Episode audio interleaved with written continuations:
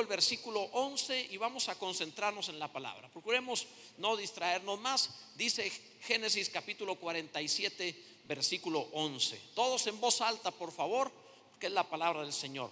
Así José hizo habitar a su padre y a sus hermanos y les dio posesión en la tierra de Egipto, en lo mejor de la tierra, en la tierra de Ramesés, como mandó Faraón.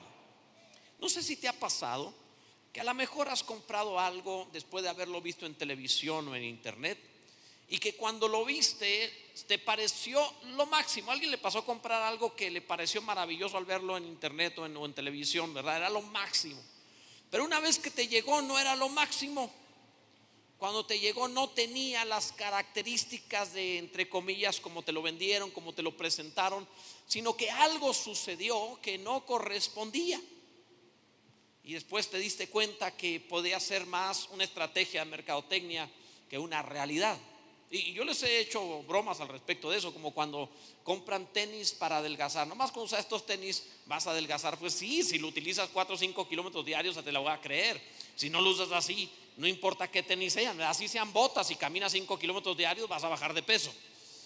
Pero bueno, hay, muchas cosas que se venden de esa manera y termina siendo un fraude a la vida, termina siendo un desaliento cuando tienes la realidad de aquello que conseguiste. Ahora, eh, en, en cuanto a la vida cristiana, algunos adquieren una vida preciosa, transformada, vivificada, llena de buenos frutos, y otros con el mismo credo, con la misma idea del Evangelio, no experimentan esa clase de vida.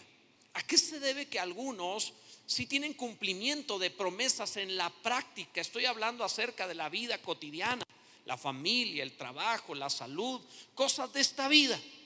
Pero otros simplemente nunca se resuelven los problemas, nunca salen adelante. Es salir de un lío para entrar en otro y a veces ni salir de uno y ya te metiste en otro. ¿A qué se debe que algunos sí consiguen la vida que desean y otros no. No es una casualidad, no es una suerte. Esto tiene que ver con el consejo de Dios puesto en práctica. Esto tiene que ver con algunas decisiones o muchas decisiones, desde las pequeñas decisiones de la vida hasta las grandes decisiones sobre qué vas a hacer, hacia dónde te vas a dirigir.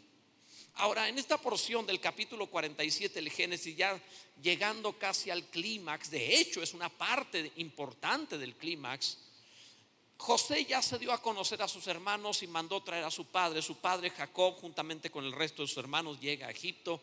Y cuando llega a Egipto, Faraón le hace saber a José, tu familia ha llegado acá. Jacob cuando llega, no llega como un pordiosero, aunque viene a comprar comida porque hay hambre en toda la tierra. Él llega como un señor, como un principal, incluso hasta bendice a Faraón. Y la Biblia dice, el mayor bendecirá al menor. Y, y encontramos que todo aquello por lo que anhelaron termina cumpliéndose en la vida de José. No lo consiguieron los otros hermanos, pero en José se consigue. Porque a causa de que Dios había permitido que José fuese llevado como esclavo, lo cual ya hemos predicado en mensajes anteriores, y Dios lo forma en Egipto y lo desarrolla siendo el que debe ser como segundo de Faraón, ahora puede cumplir promesas llevándolos a lo mejor de la tierra, conocida como la tierra de Gosén. Y ahí en ese lugar se formarían como una nación. A causa de un José alcanzaron la vida que deseaban. Podemos ser un José. Podemos entender los principios que nos darán esa clase de vida. Este es el mensaje de hoy. De eso se trata esta palabra para que pongan mucha atención. Cuando el mundo empieza a venir ante José a pedir comida después de siete años de abundancia y llegaron siete de escasez, y en la escasez cuando venían todos a pedir, José empieza a hacer negocios con ellos. Primero les da semilla por dinero, luego les da semilla o pan eh, por ganado, después se los da por la tierra y por último por el servicio de ellos. De esta manera se queda con todo. El resumen de este mensaje, lo que te hablaré, es, y pon atención a ello, que toda la tierra fue conseguida para Cristo mediante la semilla de su palabra. Nosotros no estamos en este lugar ni viviendo lo que estamos viviendo porque seamos más inteligentes. estamos en este lugar experimentando lo que experimentamos por una razón. Todo esto existe por una razón, porque hay semilla de la palabra de Dios que conquista la tierra. Y cuando hay palabra, habrá conquista, habrá reino y habrá manifestación de la gloria de Dios en un lugar. Es el resumen de este mensaje. Así que pon atención. Lo primero que veamos es la familia que deseas. O sea, Dios realmente desea, dice el verso 5, desea dártelo, dice el verso 5. Entonces Faraón habló a José diciendo, tu padre y tus hermanos han venido a ti. La vida de José no fue fácil, lo hemos visto a lo largo de estos mensajes. Él no perdió su familia, su familia lo vendió. Es muy diferente. Su familia quiso matarlo, sus hermanos quisieron matarlo. Es muy diferente. O sea, no es al viejo que llora porque se fue con 20 años más joven. No, no, no. Una familia trató de matarlo. Estamos hablando de algo grave, de algo sumamente delicado, de algo que realmente puede romperte el corazón. Pero ahora más de 25 años después, José está viendo el cumplimiento de sus sueños, su familia ha venido a él y en esto él está encontrando el cumplimiento de todo aquello que anheló, por fin tenerlos a todos juntos delante de Dios en bendición, en prosperidad. Estamos viendo que Dios le da a la familia que desea. Amado, Dios realmente puede hacer que lo imposible se vuelva posible, que tu familia regrese a ti que la familia y la vida que deseas realmente la puedas experimentar. Tu familia no es un ideal, tu familia es una promesa de Dios que debes tener en esta vida, que debes experimentarlo ya. No estoy hablando de algunos matrimonios, sino todo matrimonio cristiano. No estoy hablando de algunos padres, sino de todos los padres y de todo hijo. Bendito sea Dios. Lo que perdiste volverá. Estamos en una época en donde pareciera que todo se transforma en, increíble, eh, es decir, en, asombroso, fácil. todo es posible, amados. Por ejemplo, las cosas que hoy tenemos, un celular, se trata de algo que si lo analizamos dos mil años atrás, sería imposible de pensar en ello. Si se hubiera hablado de un celular hace dos mil años, se estaría hablando de un verdadero milagro. Vas a hablar y ver a una persona del otro lado del mundo en tiempo real Podrás tener información por internet de toda clase de cosas en este mismo instante cuando lo desees. La cantidad de información que está eh, yendo y viniendo es espectacular.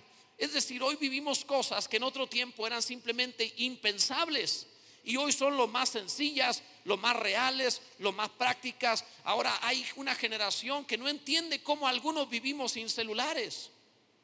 ¿Quiénes recuerdan haber vivido sin celular? ¿Recuerdan esos tiempos donde los días eran largos? Salías de casa y no sabían de ti hasta que volvías. Se acabaron esos tiempos. Ahora ya no tienen ni que llamarte ni mandarte mensaje, nada más ven la aplicación y saben dónde estás. O sea, es impresionante ya la forma, las cosas que en otro tiempo eran imposibles, hoy son lo más cotidiano. ¿Qué te quiero decir con esto? Lo que te quiero decir con esto es que estás viviendo como milagros cotidianos. Si en lo natural estamos viendo cosas que antes parecían imposibles, ¿qué crees que es posible para Dios en tu vida? ¿Qué crees que puede hacer Dios? Si en lo natural Dios puede hacerlo, en lo sobrenatural con mayor razón. Todavía hay esperanza para tu familia, claro que sí. Bendito sea el nombre de Jesús. De eso es lo que estamos viendo en la palabra, la familia que deseas. José vino, vino la familia de José a él. En segundo lugar, la prosperidad que deseas. El verso 6 dice, la tierra de Egipto delante de ti está. En lo mejor de la tierra haz habitar a tu padre y a tus hermanos. Habita en la tierra de Gosén. Y, si, y, además, fíjate, si, le dice, y si entiendes que hay hombres capaces allí, ponlos a trabajar en el ganado mío. Ahora, eh, quiero resaltar esa parte en donde le dice, ponlos en lo mejor de la tierra. Durante una época se pensó que el cristianismo debía esperar hacia el futuro, hipotecar las promesas hacia la eternidad. Incluso se le daba consuelo a alguien diciendo, no te preocupes, en el cielo no hay más llanto, ni, ni, más clamor, ni lágrimas. ¿A alguien le pasó eso? Yo lo vi eso, nos enseñaban así. O sea, aquí te aguantas, allá viene tu recompensa. Pero ¿cómo le dices a una madre de familia que tiene a sus niños hambrientos? ¿Cómo le dices que en el cielo no va a necesitar comida? Lo que quiere es en ese instante, en ese momento, aquí y ahora, un milagro.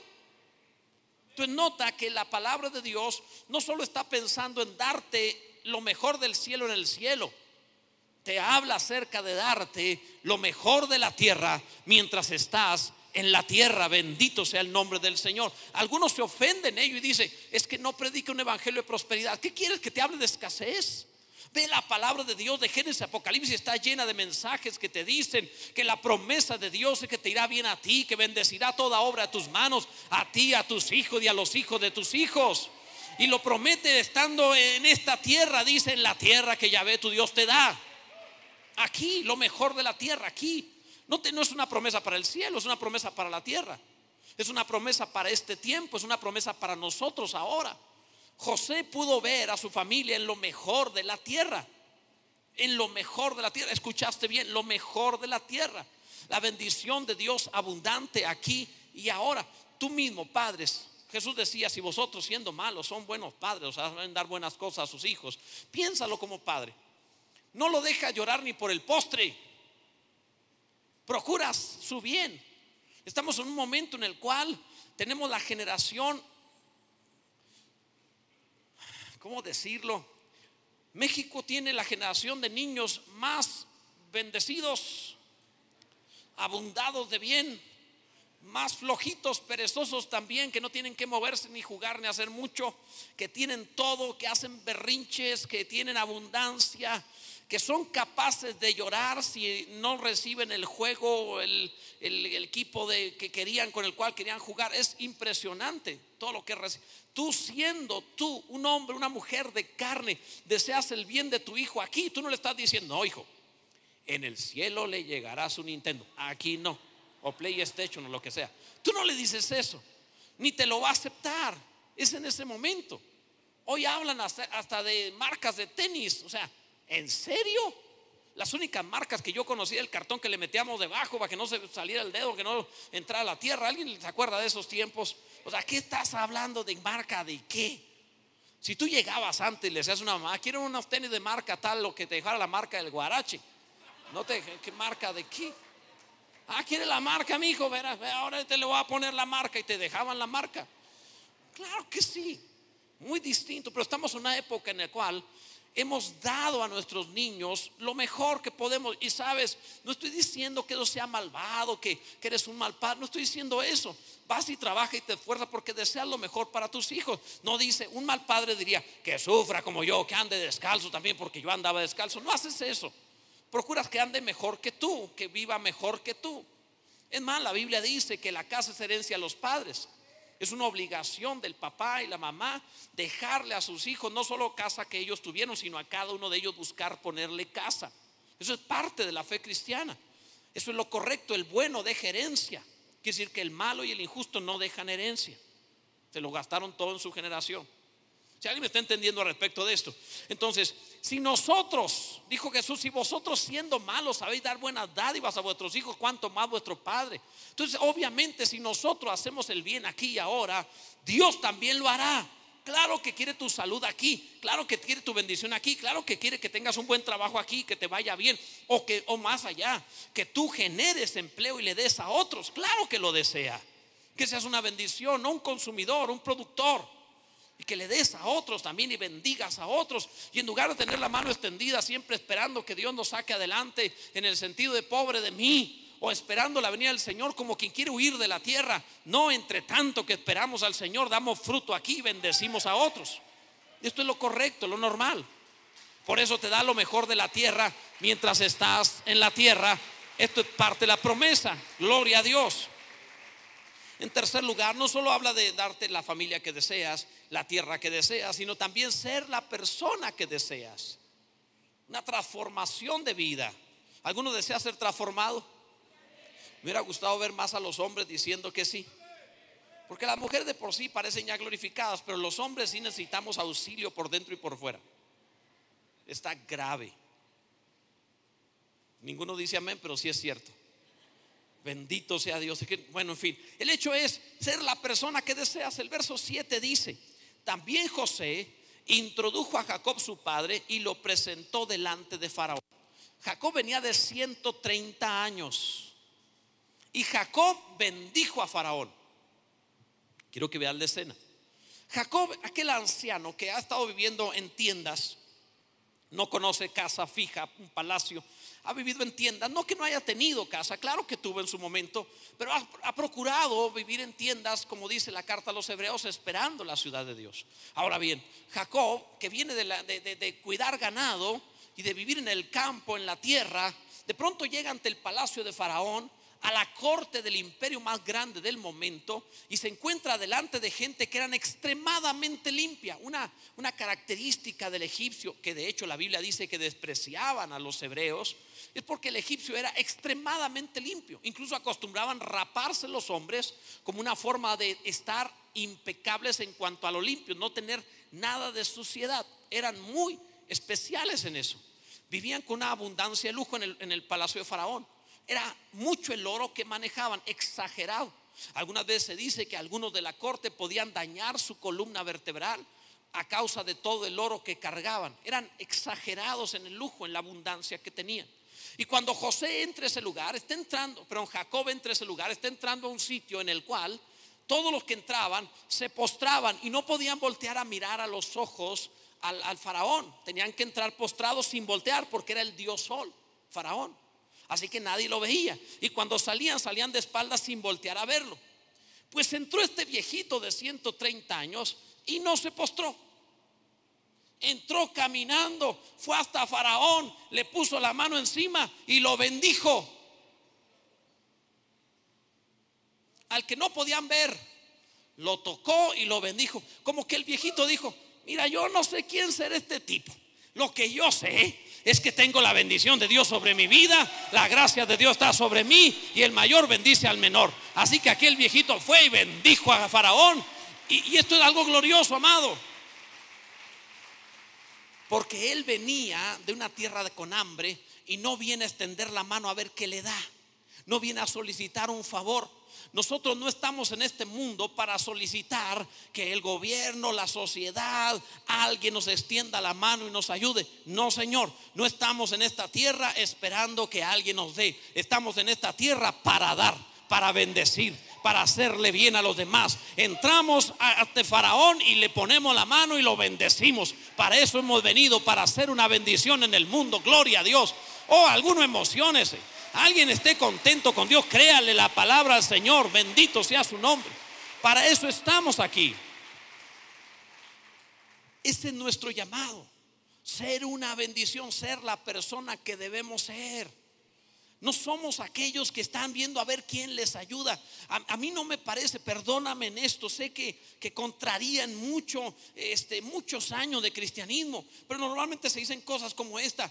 Gloria a Dios, el Señor me bendijo, vino fulano y me regaló tal cosa. Dios me bendijo. No me siento bien con esa bendición. Para mí la bendición no es cuando alguien viene y me da, para mí la bendición es cuando yo le doy a alguien más. Porque desde el principio Dios dijo y bendijo a Adán y bendijo a Eva y le dijo fructificad, multiplicad, enseñorense de la tierra. No es extiendan y que les den, no, ustedes darán, ustedes producirán, ustedes serán bendición. Eh, la bendición de Dios no es para recibir, la bendición de Dios es para producir y darle a otros.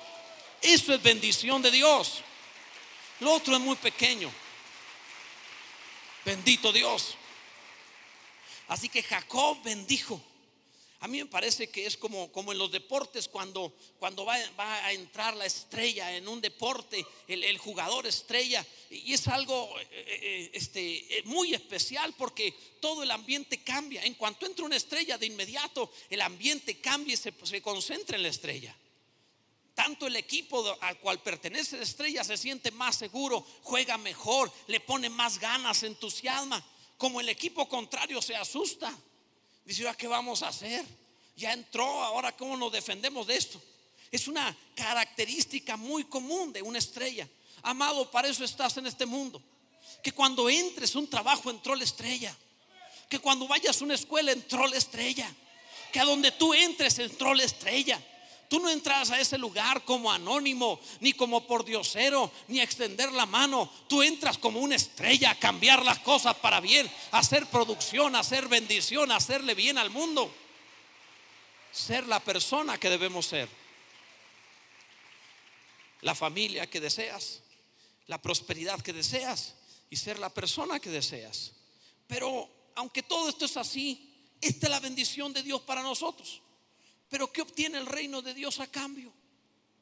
Considéralo. Ok, Dios te da todas estas promesas. ¿Por qué lo hace? ¿Hay algo que deba hacer yo? ¿Tengo un compromiso para con Dios a causa de esto? Porque Dios desea dármelo, sí. Esta es la bendición nuestra. Pero aparte de eso, ¿qué daré yo al reino? ¿Qué voy a producir yo? ¿Qué voy a hacer yo por causa del Señor? Y en este sentido es fundamental entender el por qué unos se obtienen aquello que Dios prometió y otros no. Porque unos sí entienden su función en el reino de Dios y otros no. Yo sé que alguno está pensando, pero conozco un impío que le va muy bien y ni siquiera tiene fe. Bueno, yo no sé de los que no sean mis hijos, pero de mis hijos yo sí sé. Y yo sé que a sus hijos Dios los guía de forma personal. Y los que no son, pues es otro asunto. Pero contigo el trato es diferente, porque tú eres hijo.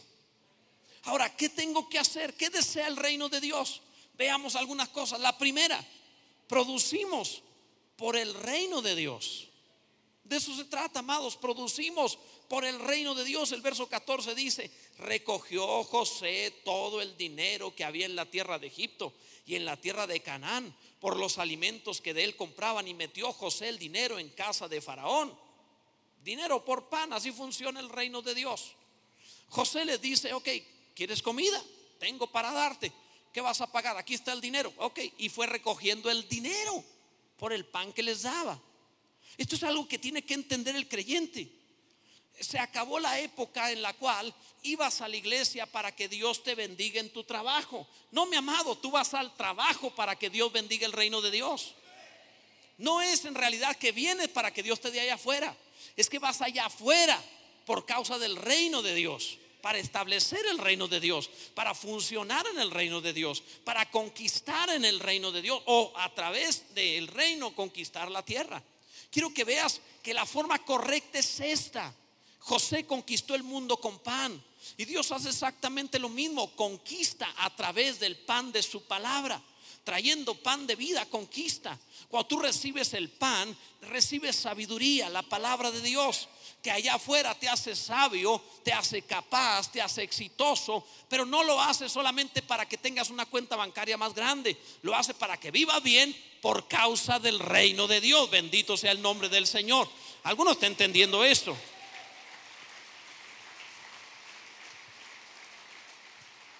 Una de las razones por las cuales, o la principal razón, mejor dicho, por las cuales Palabra Viva es una iglesia próspera, es porque tiene pan que dar. Si da pan, habrá abundancia. Una, la escasez de una congregación se debe a la falta de pan. Pastor, ¿cómo le hago para tener eh, que la gente pueda ofrendar? ¿Cómo le hago? Dale buen pan. La gente siempre responde con generosidad cuando tenga buena palabra. Así es el creyente. Le das pan y él va a invertir en donde haya buena comida, buen alimento. Bendito sea Dios. Funciona así. Dios lo hizo de esa manera. Eh, cuando, cuando el Señor les daba pan, la gente venía en multitudes tremendas. Ustedes están aquí porque hay palabra que darles. No les atrajeron las luces, es importante, pero eso no les atrajo. Ni la música es importante, pero eso no les atrajo. La razón por la que te encuentras aquí es porque tú tienes en tu alma hambre de la palabra de Dios y hay pan de Dios para ti. Por eso estás aquí. Así se logra, así se crece, así se conquista. Así que, ¿qué hicieron? Claro que trajeron finanzas, claro que trajeron dinero. Había pan de por medio. La pobreza en el ministerio es resultado de la falta de palabra. Esa es la razón. No te me distraigas, por favor. Ahora, escucha esto. En este mundo necesitamos relaciones públicas. Nunca prosperamos sin relacionarnos con alguien más. Nadie puede decir, voy a ser próspero sin comercializar con nadie. Voy a ser próspero yo solo sin tener contacto con nadie más. Así sea por redes sociales, necesitas contacto con los demás. No puedes aislarte. Somos seres sociales que solo prosperamos en la relación con los demás.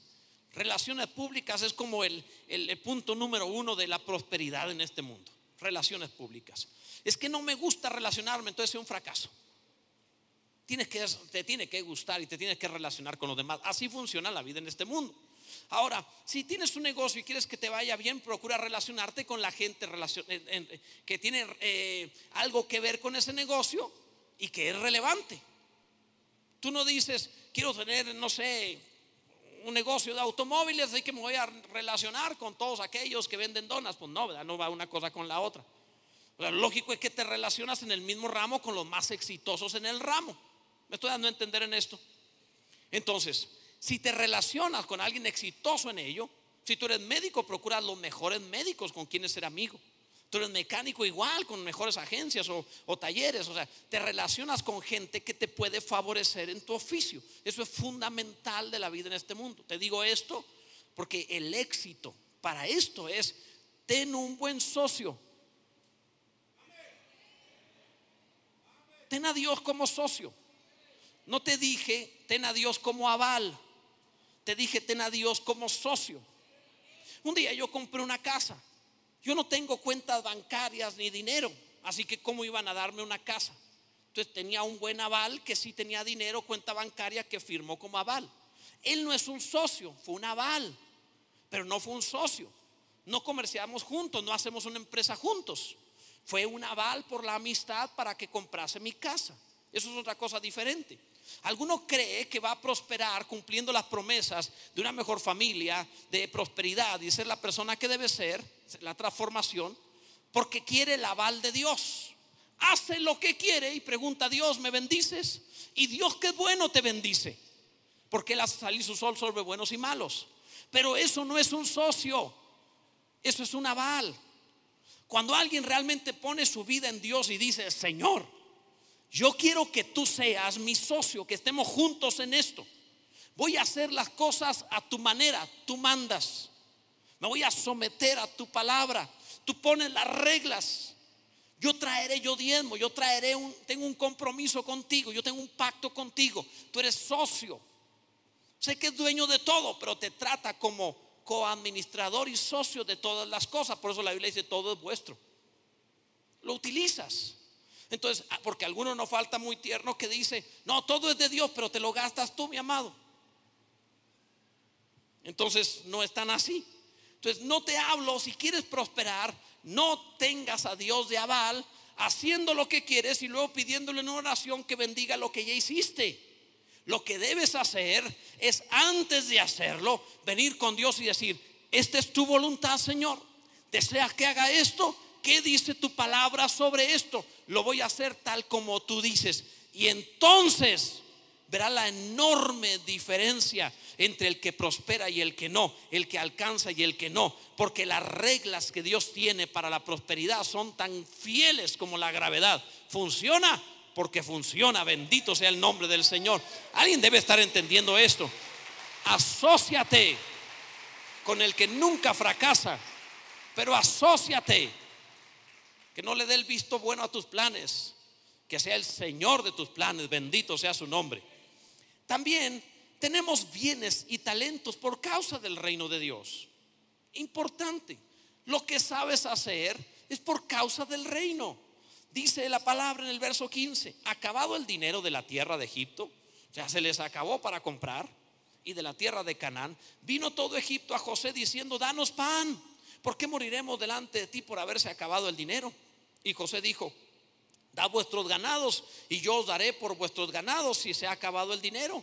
Y ellos trajeron sus ganados a José y José les dio alimentos por caballos, por el ganado las ovejas, por el ganado de las vacas, por asnos y les sustentó de pan por todos sus ganados aquel año. ¿Qué fue lo que hizo José?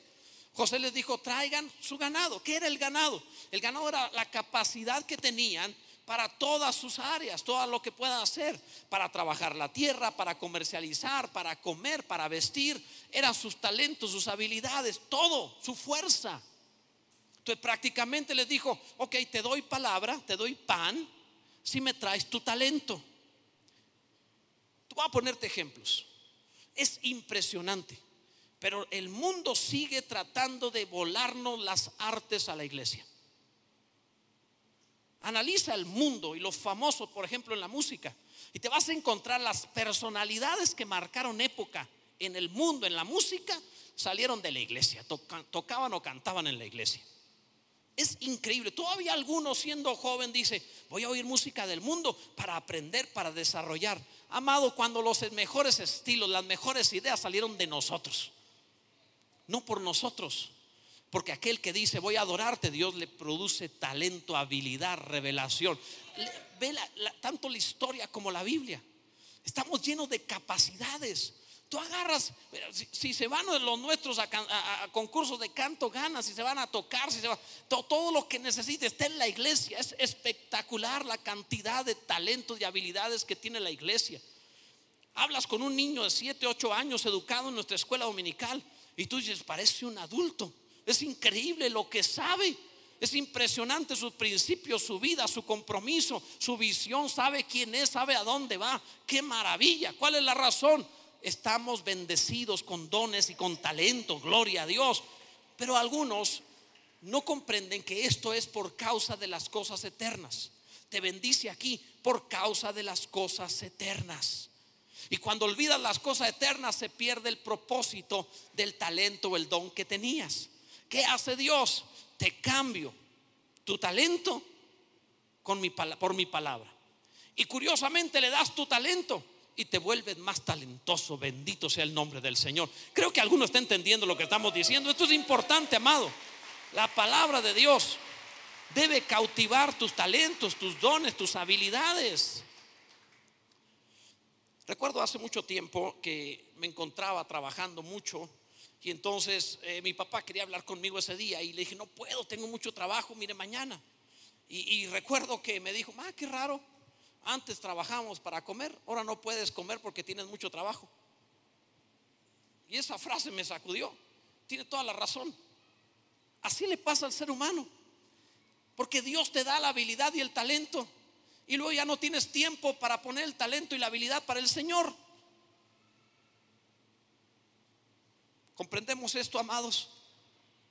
Todo lo que sabes, todo lo que puedes, si vivimos, para el Señor vivimos sea que vivamos o que muramos, del Señor somos. Bendito sea el nombre del Señor. No es un lema de campaña decir, para mí el vivir es Cristo. Es la vida cristiana normal. Gloria al nombre de Jesús. El Señor es bueno. Bendito sea Dios. Recuerdo una ocasión que alguien me dijo, pastor, no consigo trabajo, ¿puedo orar por mí? Claro que sí, oramos. Y le dije, hermano, le encargo mucho que sea fiel al Señor cuando Dios le dé trabajo. Después dejé de verlo mucho tiempo. Me lo topé un día en la calle. ¿Qué pasó, hermano? No lo he visto. Es que tengo mucho trabajo, no he podido ir. Esto no puede ser. Me dieron ganas de volver a orar a que se lo quiten. Esto no puede ser. O sea, en serio, no puede ser. Pero no lo hice nomás porque el Señor me iba a decir de qué espíritu eres. No es correcto que haga eso. Pero bueno, ok. Desearlo a veces es igual. Ok, amados trabajamos por el reino de Dios. Esto es servicio por pan. No trabajamos por nosotros, no trabaja para pagar las cuentas. Dios desea que vayan mucho más allá que lo mismo que hace un animalito que en este mundo puede forzarse para que le den comida, grano o algo. Tú puedes ver un animal que le dan comida por su trabajo. Tú y yo no, amados. Tú y yo tenemos un propósito más alto. Mira lo que dice la palabra, el verso 18. Acabado aquel año, vinieron a él el segundo año y le dijeron, no encubrimos a nuestro Señor que el dinero ciertamente se ha acabado. También el ganado es ya de nuestro Señor. Nada ha quedado delante de nuestro Señor sino nuestros cuerpos y nuestra tierra. ¿Por qué moriremos delante de tus ojos así nosotros como nuestra tierra? Cómpranos a nosotros y a nuestra tierra por pan y seremos nosotros y nuestra tierra siervos de Faraón y danos semilla para que vivamos y no muramos y no sea asolada la tierra. El dinero se terminó. Sabes, yo hace muchos años, un día me di cuenta que Jesús nunca dejó de ser judío. Siendo adolescente lo entendí. Con razón siempre fue judío. Porque me prometió todo gratis, me dijeron, por gracia. Gracias, Señor. Y le di mi corazón y me salvó por gracia, por pura misericordia, sin nada a cambio. Pero luego dijo, ah, tienes familia, es mía. Ah, bueno, está bien, mi esposa, mis hijos, para ti. Ah, tienes trabajo, es mío. Ah, caray, bueno, está bien, trabajaré para ti. Ah, pero aparte, le, decía yo, Señor, pero, pero si el trabajo es tuyo, entonces ¿cómo le voy a hacer luego? Porque sabes que el carro, ah, tienes un carro, es mío también. Pero es que eh, con este carro, pues yo puedo hasta visitar la familia, los demás, ah, también tienes otros, también son míos. Y cuando menos pensé, me di cuenta que todo era de él. Dije, no, si es judío. Prometió todo gratis y se quedó con todo. Amados, ¿no sabéis que fuisteis comprados por precio? Y todo vuestro ser es del Señor Jesucristo. ¿No sabes que estabas perdido y te compraron? Es decir, no solo pagaron y te puedes ir, pagaron y te puedes venir, dijo Dios. Le pertenecemos. Entonces, ¿qué hicieron ellos? Ya no tenemos nada. Le entregamos nuestro ganado, nuestro dinero, nos queda nuestra vida y nuestra tierra. ¿Qué hacemos? José le dijo, fácil. Vengan a servirle también a Faraón. Váyanse a su tierra a trabajar, pero le van a servir. Y les dijo, le van, todo, todo lo que cosechen es de ustedes menos un 20%. Les cobró la quinta parte. Lee el pasaje, así dice. El 20% señor Faraón, lo demás es de ustedes. Dios ha sido más generoso que, fue, que, José. Porque Dios dice, el 10 es el mío, el 90 es tuyo. Fue más generoso. Gracias a Dios fue Jesús y no José. Pero quiero que entiendas cómo la palabra de Dios es clara al decir, te dejo que vivas en el mundo que hice. Que utilices el cuerpo que te di. Que respires con el aliento que te entregué. Que use los dones y talentos que yo te di. Que estés en todo lo que tiene este mundo y lo único que quiero es que me sirvas a mí ahí donde estás beneficiándote tú. Es demasiado pedir. Esta es la vida cristiana normal, amados. Así conquistamos el mundo en otro tiempo. Gloria a Dios por los que entienden que si que realmente estamos aquí ha sido por su misericordia, por su gracia. Bendito sea Dios. Dijeron ellos en el verso 25, dijeron, la vida que nos has dado Dice, la vida nos has dado, hallemos gracia en, en, ojos de nuestro Señor y seamos siervos de Faraón. Nosotros no, siervos no de Faraón, del Padre Celestial. Bendito sea su nombre por siempre. Dios ha sido bueno. Y en esto, amados, dicen por ahí un dicho, este, en casa del, eh, del herrero cuchillo de palo. Es increíble la cantidad de dones que tenemos. Es increíble. Todo lo que se necesita en Ciudad de Chihuahua está aquí. Todo lo que tú busques en esta ciudad está aquí. Aquí siempre hay alguien que sabe hacerlo. Y es espectacular cuando encuentras el talento y el don aquí. Es espectacular. Porque sin necesidad, ok, ¿qué hacemos? Eh, ¿Se requiere un plomero? Abundan aquí. Un carpintero, abundan también. Alguien que sepa leyes, abundan. Un médico, aquí hay también. ¿Qué se necesita? Todo lo que necesiten está aquí. Eso es lo que significa, ya le entregué mi ganado, ya le entregué, oh, pero tengo mi vida para darlo. Ok, ¿qué hace falta? Yo lo sé hacer. Aquel que entiende dice, oh, dejar un papel tirado. No, lo recoge él, bendito sea Dios. Porque él entiende el servicio. Gracias a Dios por ello. Transformémonos en una congregación que impresione por su calidad, porque su talento, su servicio está al, servicio de los demás. Si tu hermano necesita un servicio, dáselo tú a un costo mucho menor y bendícelo tú. Para que todos allá afuera sepan que esta clase de iglesia es de otro nivel. Es del nivel del reino de los cielos, donde el servicio está al servicio de Dios. Bendito sea el Señor. Creo que alguno está entendiendo lo que estamos predicando. Si alguno está comprendiendo esto, bendiga a Cristo. Amados, conquistamos el mundo para el reino de Dios. Tierra por pan. Dice el verso 20, entonces compró José toda la tierra de Egipto para Faraón, pues los egipcios vendieron cada uno sus tierras porque se agravó el hambre sobre ellos y la tierra vino a ser de Faraón. Literalmente José conquistó el mundo con pan. Literalmente nuestro Dios está conquistando el mundo con el pan de su palabra. Exactamente la misma estrategia así, con comida. Dios está haciendo eso mediante su palabra, va conquistando. Cuando alguno tiene eh, algún problema familiar, encontraste el consejo de Dios. Cuando alguno necesita para su negocio, encontró la palabra de Dios. Cuando alguien más tiene un asunto de salud, encontró el consejo del Señor para ello. La palabra de Dios ha sido rica, abundante, generosa, ha tenido todo lo que su pueblo ha necesitado. Bendito sea Dios por su palabra. Y de esta manera se ha ido quedando con la tierra. Es la forma de conquistar la ciudad. Es la forma de conquistar Chihuahua. Lleven la palabra. Jesús bendijo el pan y lo partió y se lo dio a doce. Ellos lo partieron y se lo dieron más allá y lo siguieron partiendo y lo fueron llevando más allá. Yo les transmito la palabra que he recibido de Jesús y trato de partirla y dárselas como un discípulo más. Agarra tú esa palabra y llévala más allá. Ve a tu colonia, ve a tu escuela, ve a tu trabajo, ve más allá y dale la palabra.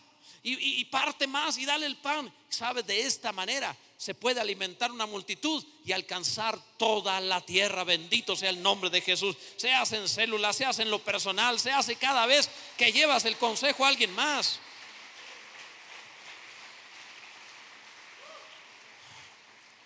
Las naciones tienen fronteras y rara vez la nación se extiende, pero los reinos sí se extienden. No solo somos una nación, somos un reino. Y los reinos siempre están en expansión, creciendo, avanzando. Nosotros no creemos en ser pequeños, no creemos en quedarnos chicos, no, no creemos sino en conquistar toda la tierra. Somos un reino, el reino de Dios. Lo propio para nosotros es la extensión, es llevar la palabra más allá. Tenemos rey. Jesús es el rey. Y estamos llevándolo más allá. Gracias a Dios por ello. Esta estrategia que se utiliza en el capítulo 47 del Génesis, donde José va quedándose con todo mediante el pan y luego conquista toda la tierra para Faraón mediante el pan, es lo que nuestro Dios ha hecho. Jesús ha repartido la palabra y ha ido quedándose con todo, pero mientras el creyente no lo entienda, no va a experimentar lo mejor de la tierra, no va a experimentar la mejor familia, no va a experimentar la mejor vida hasta que comprenda que no existe otra forma, es a la manera del reino de Dios. ¿Alguien está entendiendo esto? No deseo extenderme más, pero sí es importante comprender que toda esta palabra no tendría resultado alguno si no la vivimos y la practicamos.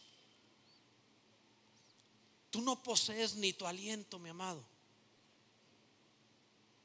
Un día, unos científicos por ahí, esto es falso, ¿eh? pero es una metáfora, una anécdota, una, no es anécdota, es una, ilustración nada más, pero no fue cierto.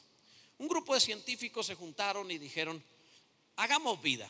Así que vieron que tenía un organismo vivo en cuanto a materiales químicos y todo, y lo mezclaron, y de pronto hubo una reacción química y empezó a temblar aquella materia y dijeron, hemos creado vida.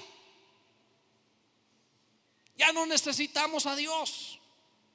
Así que fueron con Dios para decirle, ya no te necesitamos porque nosotros podemos producir vida por la reacción química. Y entonces al estar delante de Dios le dijeron, mira, vamos a hacer esto, agarraremos todo. Y dijo Dios, eh, junten su propia materia, esa es mía. Hagan la suya, esa yo la hice. ¿Entiendes eso, amado? Todo es de Él y para Él, incluyéndote a ti. Ese es el reino de Dios. No estamos aquí esperando que Dios bendiga mi vida, mi trabajo, mi familia. Estamos aquí para traerle lo que somos al Rey. Y Él te dejará administrarlo, disfrutarlo y vivirlo porque es bueno. Pero se trata de Él. Mi invitación para ti es esa clase de compromiso, compromiso en serio. Ponte en pie, por favor. Verdadera conversión. Compromiso en donde le puedas decir a Dios, ahora entiendo cómo funciona una mejor familia, una mejor vida, cómo puedo alcanzar lo que deseo. Ahora lo entiendo. Si Dios consigue lo que desea, Dios te dará a ti también lo que deseas. Pero a la inversa no. ¿Te gustaría ir un poquito más allá de tu cristianismo, atreviéndote a orar junto conmigo aquí al frente, ven por favor para acá y dile, yo quiero probar un poquito más allá.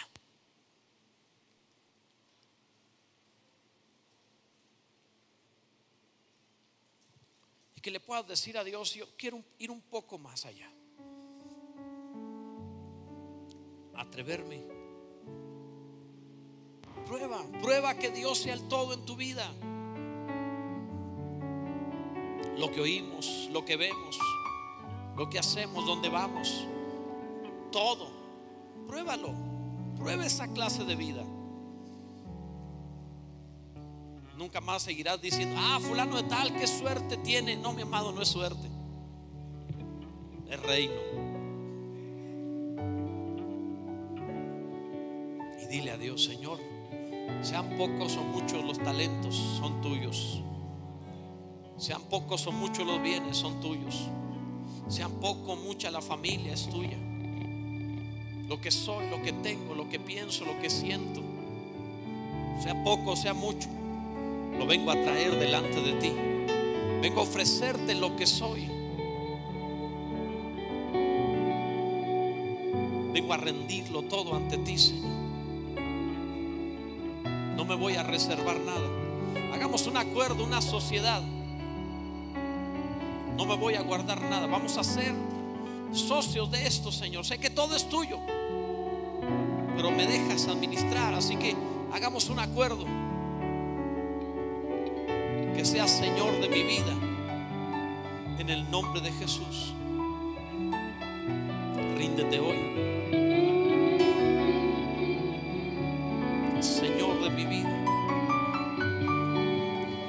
Favor, no te reserves nada. Esto involucra hábitos. Esto involucra hasta el comer. Esto involucra diversión. La vida cristiana no es aburrida, no te preocupes. Gozo y delicias a su diestra para siempre. No te dará una vida peor o infeliz, no lo hará. Dios no es así. En su presencia hay plenitud de gozo.